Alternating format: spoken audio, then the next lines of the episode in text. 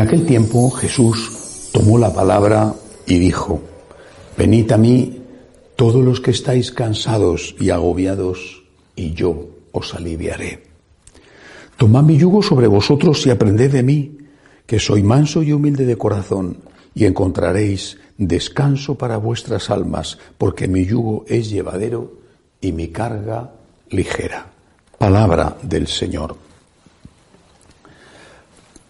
Quizá por la poca formación que, tenemos, que seguramente los que tenían que dárnosla a su vez tampoco la tuvieron, eh, pues no sabemos muchas cosas esenciales de nuestra fe.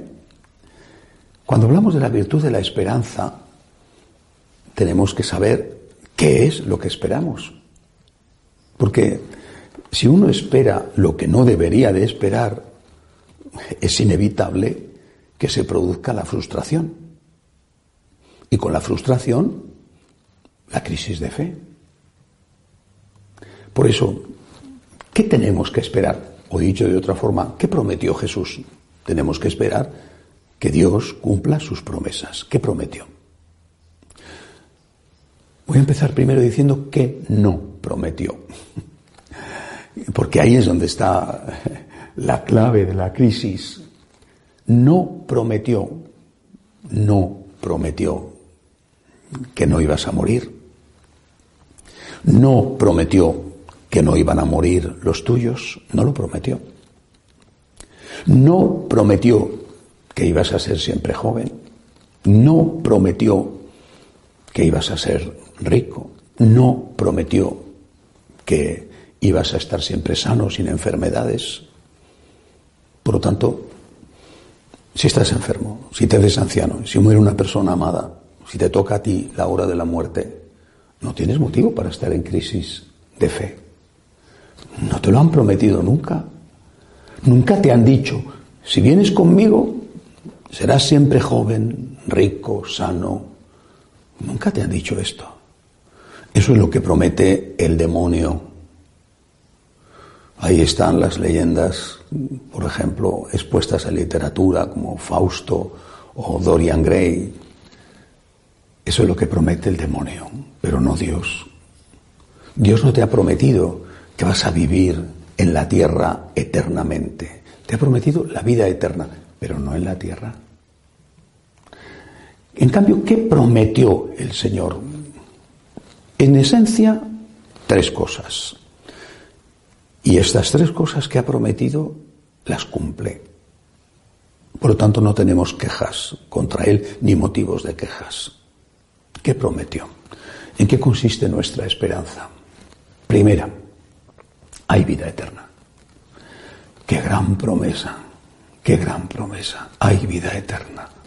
Qué gran, gran, gran promesa.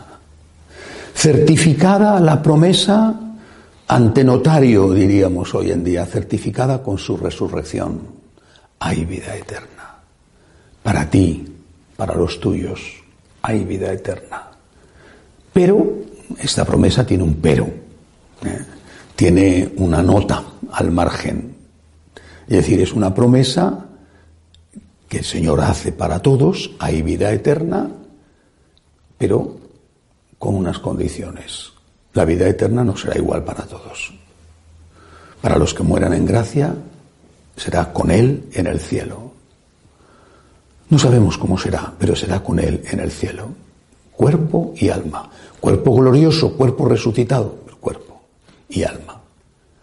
Y para los que mueran en pecado porque no hayan querido arrepentirse, para los que mueran en pecado, el infierno con el demonio. Esa es la realidad. Esa es la enseñanza. Y de eso habla Jesús infinidad de veces. No nos engañemos y yo desde luego ni quiero engañarme ni quiero engañar a nadie con promesas que Cristo no ha hecho. Hay vida eterna, primera promesa, pero esa vida eterna será con Él o con el demonio, si hemos muerto en gracia o en pecado. Segunda promesa, si pides perdón, Dios te lo va a dar. Es una gran promesa también. Si pides perdón, Dios te lo va a dar, te lo va a dar. Por grave que sea tu pecado, te lo va a dar. Aunque sea en el último instante de tu vida, te lo va a dar.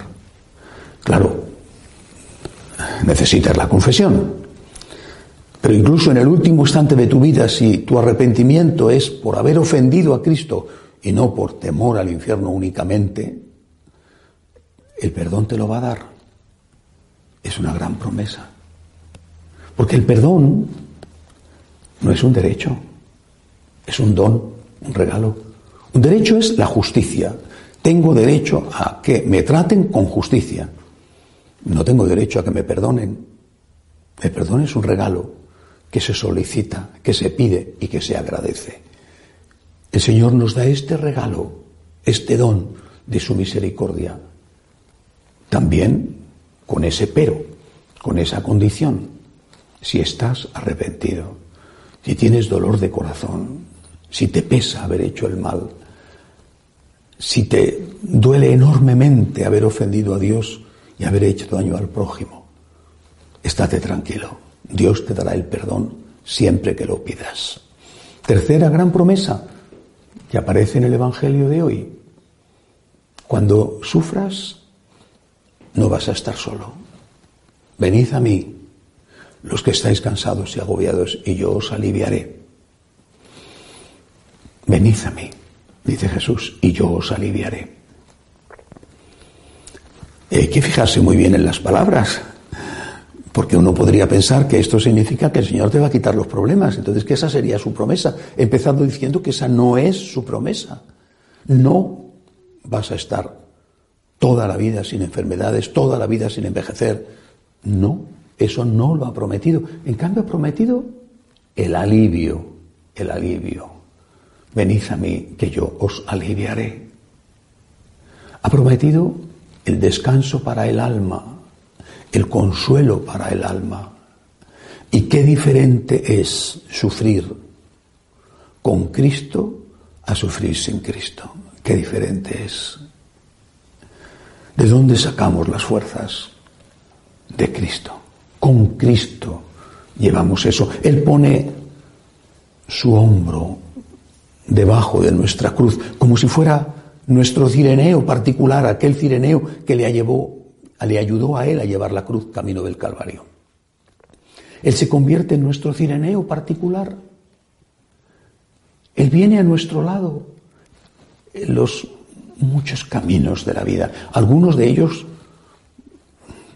caminos duros, porque nos hemos metido en ellos, otros no, no tienes la culpa de una enfermedad o no tienes la culpa del daño que te hace otra persona debido a su pecado. En cualquier caso, tanto si tienes la culpa como si no, Él viene a ti a ayudarte, es tu cireneo, quiere compartir la cruz, no para quitártela, sino para aliviar la cruz. Venid a mí los que estáis cansados y agobiados y yo os aliviaré. Y ciertamente lo cumple siempre. Pero si tú esperas que te quite la cruz y no te la quita, el problema no está en que Él no cumpla su promesa, el problema está en que tú quieres una cosa que Él no te ha prometido y que incluso por tu bien no debe de darte. A veces que el Señor hace milagros, muchas veces incluso, pero la mayor parte de las veces enfermamos, sufrimos, morimos, nuestros seres queridos nos defraudan, nos hacen sufrir, nos engañan, nos decepcionan. Pasamos problemas económicos, como cualquiera. No es que los paganos viven siempre felices y contentos. No, todos pasamos problemas en la vida, creyentes y no creyentes. La diferencia no está en que con Cristo no vayas a tener problemas, sino que vas a llevar esos problemas con un cireneo que pone su espalda ya dolorida debajo de tu cruz para quitarte un poco el peso y que ese peso que te queda sea posible de llevar con su gracia. Venid a mí, dice el Señor, acudamos a Él, para que Él nos alivie y para encontrar en Él el consuelo que necesitamos. Que así sea.